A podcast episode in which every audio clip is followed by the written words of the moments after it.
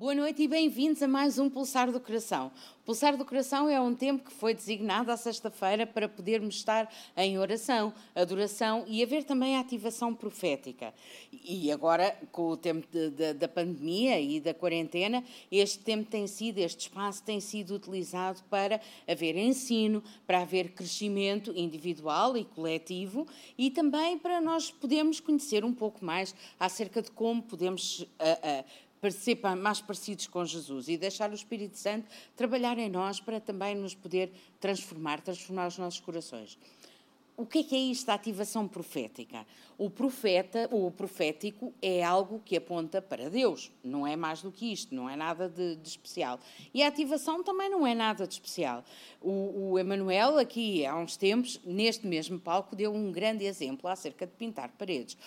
Eu só posso ativar o meu dom de pintar paredes se as pintar e perceber que realmente eu faço isso bem e que tenho gosto em fazer isso estamos a falar em pintar paredes, podíamos estar a falar de matemática. Eu sei que tenho um dom para a matemática porque já experimentei fazer contas de cabeça e consigo. A mesma coisa, consigo e gosto. A mesma coisa para falar em público, a mesma coisa para fazer artes manuais, a mesma coisa para outro exemplo qualquer que vocês queiram encontrar. É disso que se trata a ativação. A ativação só acontece quando nós começamos a praticar. A ativação profética é a mesma coisa. Como é que nós descobrimos aquilo que temos dentro de nós e podemos desenvolver esses dons que nos foram dados por Deus e que nós queremos entregar a Jesus? É dons que nós podemos utilizar para crescermos nós, edificarmos o corpo, ou ajudarmos a edificar o corpo e entregar de volta para Jesus. É exatamente a mesma coisa. Então, nada de especial é pôr as coisas a funcionar. Como quando nós ligamos a máquina do café, não dizemos que estamos a ativar a máquina do café, mas é assim mesmo, temos que pôr as coisas a funcionar. E por isso eu gostava, em primeiro lugar, de desafiar cada um de nós que estamos aqui nesta noite juntos a, a refletir acerca da palavra de Deus, podermos perceber como é que podemos ativar estes dons que temos dentro de nós e que ainda não pusemos em prática Talvez porque temos receio, talvez porque não temos a certeza. Não tens a certeza, mas se nunca praticares, nunca vais ter certeza nenhuma. Portanto, põe isso em prática. Já está na altura de nós não enterrarmos os nossos dons e os nossos talentos e nós não nos deixarmos ficar confortavelmente nas cadeiras à espera que alguém note que nós temos um dom. Já agora, como é que alguém vai notar que tu tens um dom se tu não o pões em prática? Não tem como, só se for mesmo Deus a mandar um raio cósmico a dizer: olha que aquela pessoa que sabe mesmo acerca deste assunto e sabe fazer. Porque de outra forma, nem tu até sabes como é que podes desenvolver esse dom, nem ninguém que está à tua volta saberá que o tens. Então eu gostava de desafiar todas as pessoas aqui nesta noite a põe os teus dons e os teus talentos em ação. Ativa os teus dons e os teus talentos de forma a que eles apontem para Jesus. E essa é a ativação profética. Outra maneira de nós entendermos a ativação profética é ouvirmos de Deus. Como é que nós ouvimos mais de Deus? Como é que nós temos mais sensibilidade a Deus? Gastando tempo com Ele, este, tendo, tendo relacionamento com Ele e podermos ficar cada vez mais sensíveis à voz do Espírito Santo com a certeza, porém, de que Deus fala de formas diferentes a pessoas diferentes. Porque é assim, nós somos diferentes e temos maneiras de funcionar diferentes. Então, se nós praticarmos em conjunto, descobrindo aquilo que existe dentro de nós e que aponta para Jesus, então podemos uh, ativar-nos em conjunto. Deixem-me dizer assim: podemos desenvolver os dons em conjunto e podemos aprender uns com os outros, não é? O que é muito melhor do que estarmos sozinhos no nosso quarto a tentar fazer alguma coisa que se calhar até é uma benção para o coletivo, mas depois ficamos sem saber se estamos a conseguir fazer ou não. Será? Então, praticando e praticando em conjunto, de preferência com alguém que já tem algum bocadinho mais de experiência do que nós, dá para nós aprendermos, aprendemos com essa pessoa e até aprendemos juntos, porque isto é uma caminhada em que todos temos alguma coisa a aprender com todos. Portanto, encontrem alguém mais experiente neste dom ou neste talento, ao lado de quem possam experimentar, possam praticar, e vamos neste caminho praticando todos juntos e aprendendo todos juntos. Estamos a falar de quê? Estamos a falar de cantar, estamos a falar de uh, uh, fazer vídeos, estamos a falar de, de estar uh, a trabalhar nas, nas redes sociais, estamos a falar de falar em público, estamos a falar do trabalho dos assistentes. Tanta coisa que há para fazer na casa, para a família de Deus Vê qual é o teu talento e certamente Deus te dará uma ideia de como tu o podes pôr em prática para a tua família, para a tua igreja local, que é disso que é a nossa família, é disso que se trata. E nós não queremos copiar essas pessoas mais experientes, queremos, é sim, então, aprender com elas. Deixem-me cá fazer uma pergunta. Esta noite estamos a falar acerca das perguntas certas, portanto, eu vou fazer muitas perguntas e vou querer ver as vossas respostas no chat. Estejam a ver no YouTube, estejam a ver no Facebook ou no direto no site da, da Igreja, e eu vou querer ver as vossas respostas no chat. Deixem-me cá fazer então esta pergunta. Quando é que nos podemos dar por satisfeitos? Quando é que já não precisamos de buscar mais a Deus ou não precisamos de praticar mais e pôr mais em prática os nossos dons e talentos? Quando é que podemos dizer isto já está bom, já não preciso praticar mais, agora vou fazer e já não tenho mais nada a aprender, vou fazer e vou ensinar e já não há mais ninguém que possa ter alguma coisa possivelmente para me ensinar. Pensavam que era conversa mole, que íamos ficar aqui o resto da noite com conversa mole. Não, vamos ter algumas perguntas difíceis. E outra pergunta: quando é que deixamos de procurar as oportunidades de aprender uns com os outros porque achamos que realmente já não há ninguém, não há mesmo ninguém que possa ter alguma coisa para nos ensinar? E a única pessoa que nos pode ensinar alguma coisa é Deus, mas às vezes também não tiramos o tempo para aprender com Ele. Quando é que isso acontece? Quando é que deve acontecer? Hum. E sabe que eu andei à procura na Bíblia e encontrei alguns exemplos, tenho aqui para, para falar convosco. Abraão, o amigo de Deus, não se atrevia a dar um passo sem Deus. Quando decidiu começar a tomar as suas próprias decisões, lá no Egito, né, em que ele e a sua mulher peregrinaram por falta de, por falta de alimento, e ele decidiu: Oh, Sara, não digas que és minha mulher, porque senão ainda me matam só para ficarem contigo. É melhor dizeres que és minha irmã. Como é que essas decisões que ele próprio tomou resultaram para ele? Não foi muito bem, pois não? Pois não. Isso não, não, não lhe correu muito bem. Ele quase, quase que garantiu, aí sim, a sua morte e a da sua mulher porque alguém os viu juntos e percebeu que eles não eram propriamente irmão e irmã, não é? Jó, depois e só depois de tudo aquilo por que ele passou e tudo aquilo que ele sofreu, percebeu que tudo o que ele pensava que sabia acerca de Deus não era mais do que informação. E depois de ter passado então por tudo aquilo, é que ele percebeu que agora sim estava a ter revelação. É verdade, não é? Nós, quando começamos a ler o primeiro, versículo, o primeiro capítulo de Jó, percebemos logo isso, porque um homem que se comporta com medo e tudo aquilo, aquilo que ele faz é dirigido por medo, é realmente um homem que não terá uma revelação extraordinária de Deus, não é? Mas ele teve que, que, que passar por tudo isto para perceber que tinha então, só nessa altura, tinha então revelação. Moisés, que era alguém que realmente conhecia a presença de Deus, até me atrevo a dizer, muito pouca gente uh, veio a conhecer a presença de Deus da maneira como Moisés conheceu. Em Êxodo 33, no capítulo 15, ele próprio diz a Deus: Se a tua presença não for comigo, não nos faças sair deste lugar. Estamos a ver estes homens todos que não queriam afastar-se de Deus, que não queriam deixar de buscar a Deus, que não queriam deixar de estar ao pé de Deus e de serem ministrados e de terem a sua a revelação dia após dia. E Davi, o homem segundo o coração de Deus, como é chamado, não é? E que constantemente clamava pelo seu Senhor.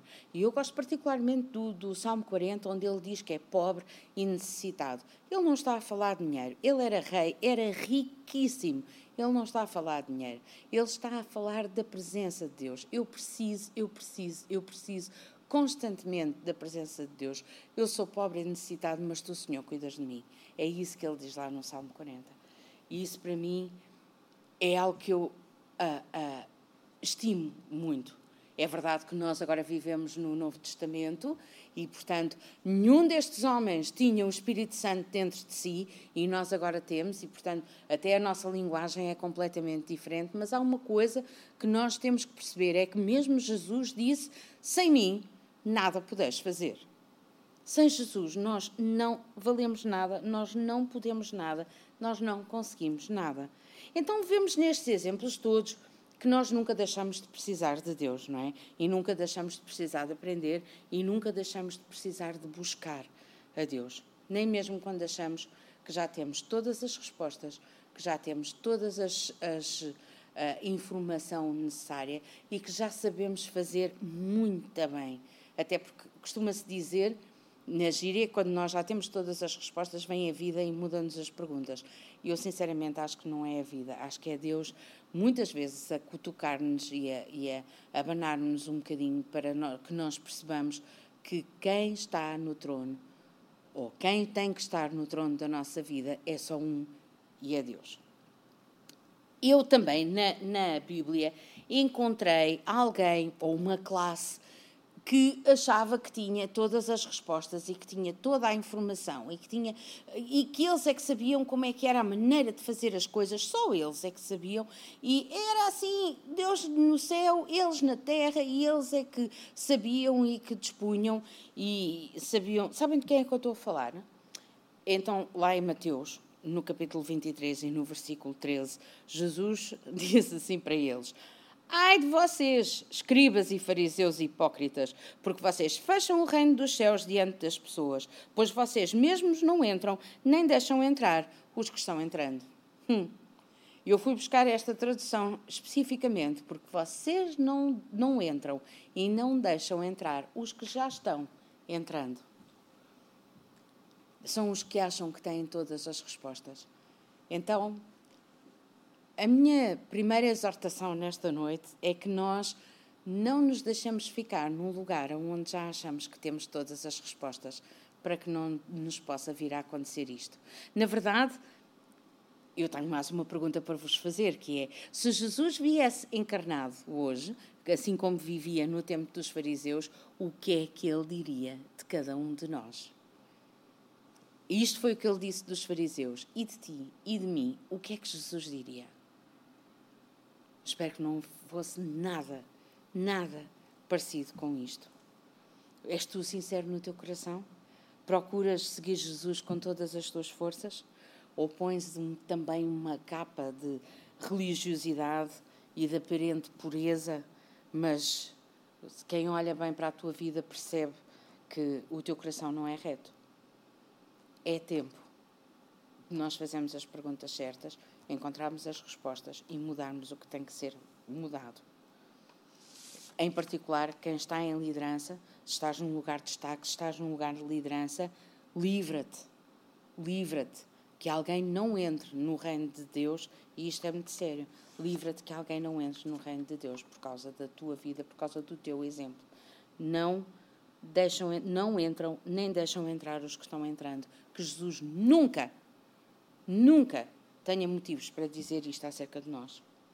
Nem, como está em, no capítulo, também no capítulo 23 de Mateus e no versículo 28, que diz: Assim também vocês por fora parecem justos aos olhos dos outros, mas por dentro estão cheios de hipocrisia e de maldade.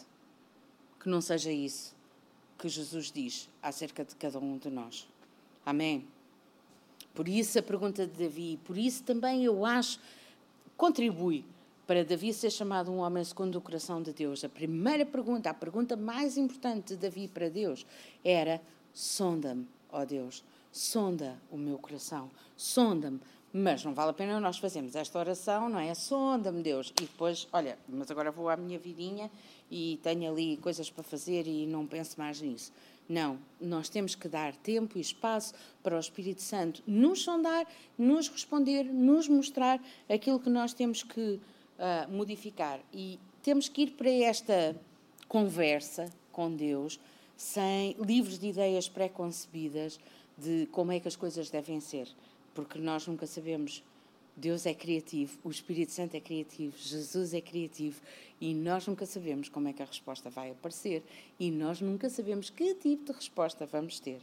Portanto, mas há uma coisa, também não podemos ir com ideias pré-concebidas de que os outros é que têm a culpa, os outros é que são os nossos inimigos, os outros é que provocaram. Há pessoas por aí que ferem toda a gente à sua volta que dizem impropérios, que criam mau ambiente e depois vão para casa dizer: Oh Deus, eu sou Carlimero e não tenho amigos, isto é injusto.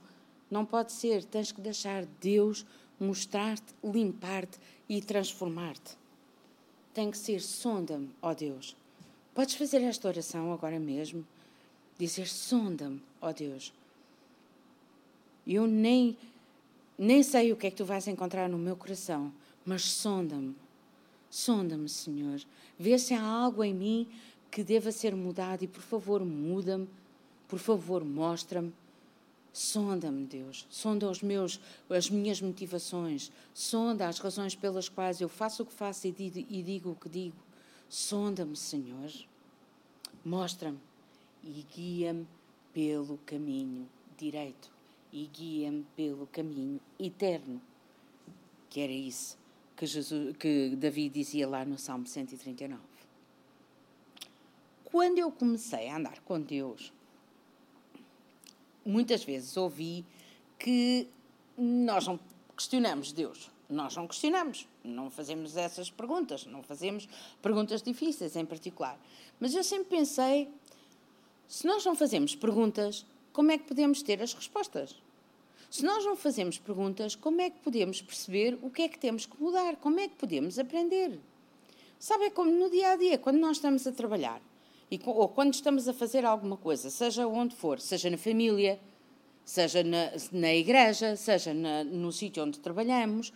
Ora, se nós não soubermos e se as outras pessoas não nos disserem o que é que apreciam que nós façamos e o que é que não apreciam assim tanto, para que nós possamos ter a oportunidade de modificar isso e passar a fazer da maneira como, como as pessoas apreciam e como nós podemos também ser melhores, se nós não tivermos esse feedback, usa-se muito hoje em dia, não é? Se não tivermos esse feedback da parte das pessoas, como é que nós podemos saber o que é que temos que modificar? Como é que nós podemos melhorar?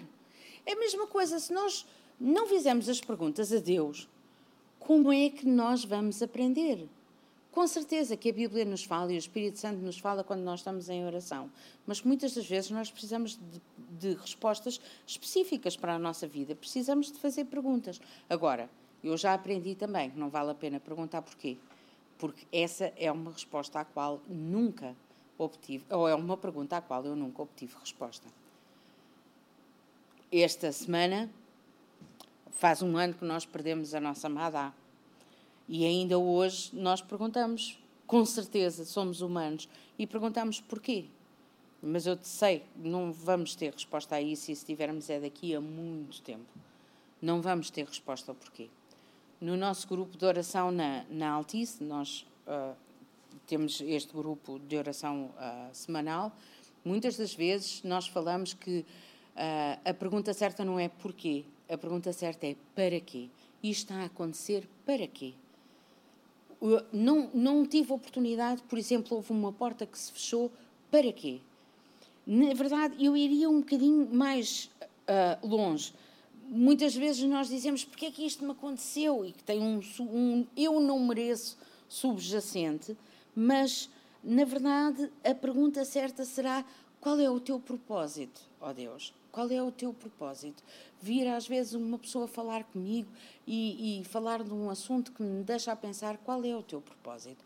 Ou uma porta que eu julgava que era a correta, uma oportunidade de trabalho, uma oportunidade até de namoro e que se fechou de repente. Qual é o teu propósito, ó oh Deus? E essa é a pergunta certa. E essa, muitas das vezes, é respondida, talvez não no imediato, mas é respondida devagarinho e por fases por Deus. E nós precisa e percebemos, a partir dessa pergunta, percebemos qual é que é o caminho pelo qual Deus nos quer uh, conduzir e nos quer dirigir. Qual é o teu propósito, Deus? Qual é o propósito para isto? Pode acontecer também que a resposta seja uh, para que nele se manifestem as obras de Deus. Por exemplo, como foi com aquele cego lá relatado nos Evangelhos, e a seguir Jesus cospe na terra e faz barro, ou noutra ocasião cospe na própria boca do surdo-mudo. E as nossas perguntas então serão: Ó oh, Jesus, a sério, tens mesmo que fazer as coisas dessa maneira? Não bastava uh, estalar os dedos ou uma coisa assim. Nós até aprendemos que fazemos imposição de mão e as pessoas são curadas, porque é que tens que estar a fazer dessa maneira? Oi, já agora, porque é que tem que haver sempre tanto barulho à tua volta? As pessoas, tanta gente à tua volta a chamar por ti, a clamar por ti, a gritar por ti. Será que as pessoas não sabem que chorarem em silêncio também é eficaz?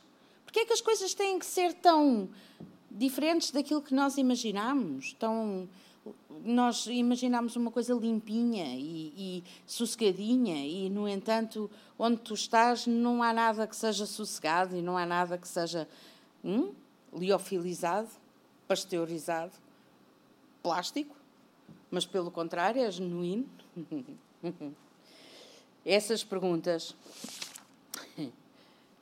vocês conseguem imaginar como é que Jesus nos iria responder? Eu tenho a certeza que ele nos iria responder com uma pergunta, porque as perguntas de Jesus, e nós podemos ver isso em todos os evangelhos, as perguntas de Jesus são perguntas que nos fazem ter revelação. Não são perguntas para nos dar informação e muito menos são perguntas para uh, nós lhe darmos informação a ele. Não é? Não, são, não, servem, não servem para isso. As perguntas que Jesus faz é para nos fazerem pensar. São perguntas para nós obtermos revelação de Jesus. Muitas das perguntas que nós fazemos por trás têm um julgamento cujo fundamento não é a palavra de Deus. Estávamos a falar há bocado. Porquê é que isto me está a acontecer? A mim! Agora! Porquê é que isto está a acontecer agora? Porquê é que logo tinha que, em 2020, acontecer esta pandemia? Não vais ter resposta a isto. E a pergunta, se calhar, nem é esta. Porque por trás? Ou porquê é que eu tinha que ser, uh, uh, sei lá, tinha que me acontecer esta coisa que eu não estava à espera que acontecesse agora e que me vai estragar os planos todos. Porquê? O julgamento, provavelmente, que está por trás é eu não mereço isto. Eu faço as coisas todas direitinhas e tenho direito a que os meus planos é que vão para a frente. Eu quero que as coisas sejam feitas de uma determinada forma. Eu tenho direitos. Hum? Mas quando nós temos a revelação de Deus, nós percebemos, tal como percebemos, e está escrito na Bíblia, aquela parábola do homem que uh, edificou a casa sobre a rocha e o homem que edificou a casa sobre a areia. Sobre ambos, coisas más aconteceram. Sopraram ventos, vieram chuvas, correram rios. Agora, se nós fizermos a pergunta se deixaste isto acontecer agora na minha vida, qual é o teu propósito? Ó oh Deus. Aí sim nós vamos adquirir revelação. E, invariavelmente, revelação leva à ação. Portanto, provavelmente depois de termos esta revelação no nosso coração, nós vamos ser impelidos a fazer alguma coisa que não estávamos a perceber antes e que não estávamos a entender antes. Outro exemplo, porque é que aquela pessoa me ofendeu a mim? Porque é que aquela pessoa me disse aquilo a mim? Porque é que não me falaram hoje de manhã? Eu vim à igreja e aquela pessoa estava entretida a falar com outra e nem olhou para mim. Já pensaste que se calhar nem sequer te viu? Já pensaste quando estás a falar de pessoas que nem conhecem Jesus, provavelmente elas não, elas comportam-se assim porque elas não sabem quem são não sabem quem são em Cristo. Ou estás a falar de alguém que até conhece Jesus, mas tu tens que te lembrar que a nossa luta não é contra a carne nem contra, nem contra o sangue, mas contra os principados e potestades. E então aí vais acabar por ter a revelação e a tua pergunta passa a ser a revelação de que a pessoa não sabe quem é, a revelação de que a pessoa nem percebe que te está a ofender, a revelação de que não é contra a pessoa que tu tens que lutar. E a tua pergunta passa a ser: como é que eu posso perdoar esta pessoa? Deus ajuda-me a encontrar maneira de perdoar e passar por cima disto e podemos construir em conjunto. É? Aquilo que Uh, Jesus diz uh, à mulher samaritana: Se tu conheceras o dom de Deus e quem é o que te diz, dá-me de beber, tu lhe pedirias e ele te daria água viva. Se tu conheceras quem é aquele com quem estás a falar, se tu conhecesses quem era aquele que está dentro de ti, se tu conhecesses, oh, mas eu sei quem é Jesus. Então eu não sei quem é Jesus, eu sei quem é Jesus é o Filho de Deus. Mas se calhar o que tu sabes acerca de Jesus está muito mais aqui do que aqui. E aqui não há forma de, de passarmos à ação. E aqui não há salvação. Sabe porquê é que Jesus tantas vezes puxava as pessoas que iria curar para fora da cidade? O que acabámos de falar puxar para fora da cidade. Sabe porquê? Porque tantas vezes Jesus admoestava, até está escrito na Bíblia, as pessoas para que não contassem a ninguém o que tinha acabado de acontecer.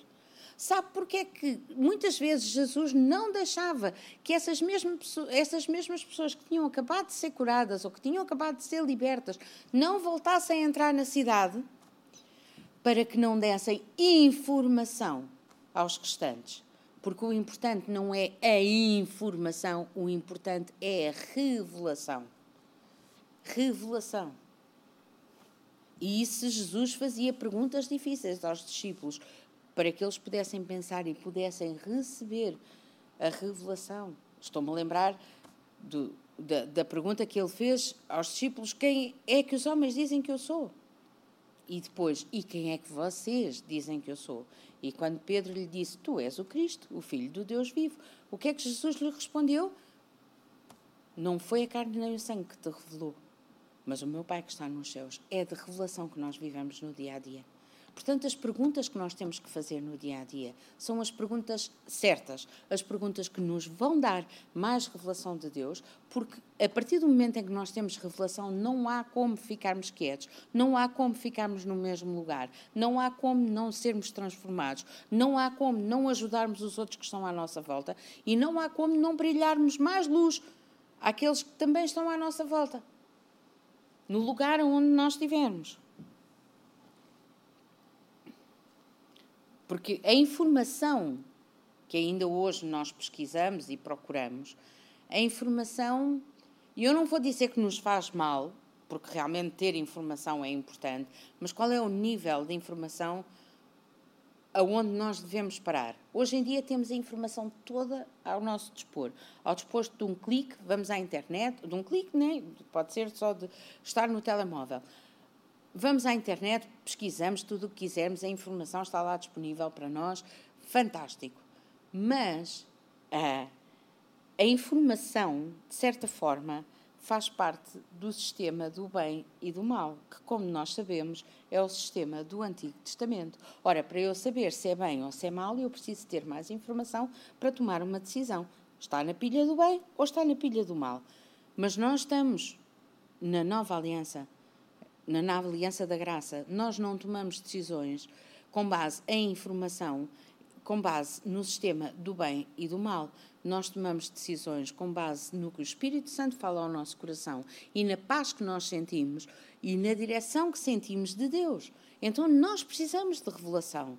E que perguntas é que nós podemos fazer que nos trazem revelação? Dá-me o teu coração, ó Pai. Revela-te Deus, revela-te como meu Pai, revela-te a mim como meu Pai. Qual é que é o teu propósito para a minha vida ou qual é que é o teu propósito nesta situação? Jesus, podes mostrar-me quem tu és? Podes mostrar-me quem eu sou em ti? Uhum. Deus ajuda-me a ver os outros com os teus olhos. Sonda-me, sonda o meu coração e dirige-me pelo caminho eterno.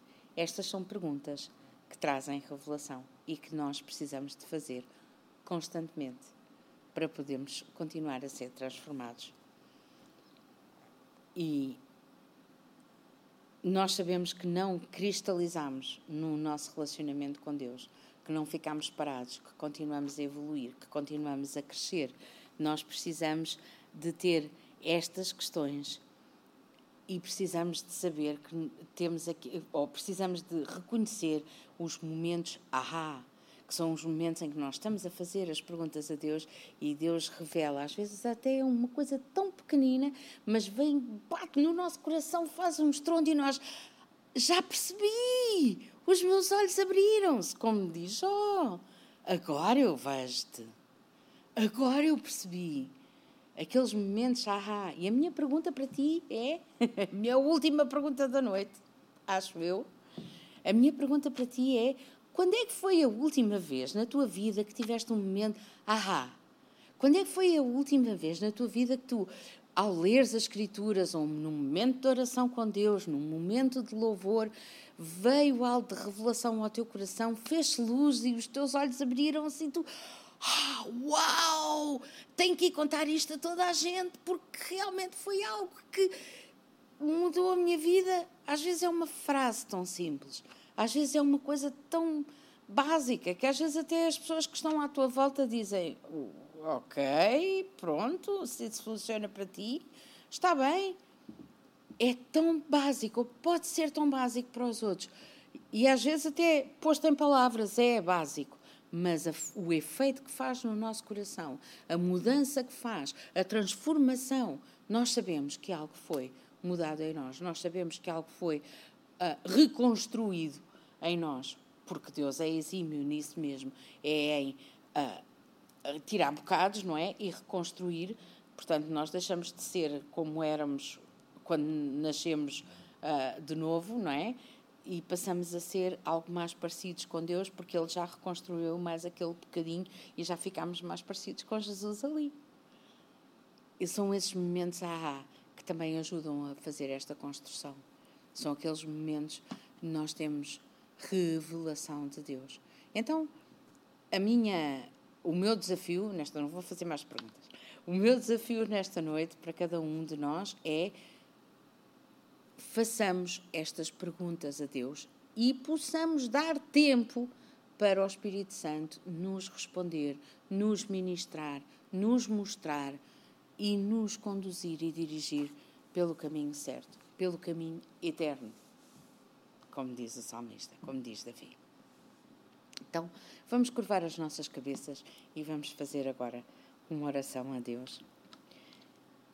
Querido Jesus, nós sabemos que tu estás aqui estás em casa com cada uma das pessoas que estão nesta noite também aqui presentes, virtualmente, neste espaço em que estamos a aprender mais de Ti. E, Senhor, nós queremos mesmo mais de Ti. Nós percebemos, não estamos satisfeitos, não nos chega, porque ainda vemos muito de nós e pouco de ti nas nossas vidas, e nós o que queremos ver é cada vez mais de ti e menos de nós. Senhor, por isso nesta noite a nossa oração é que tu possas trazer-nos revelação. Traz-nos revelação, Senhor.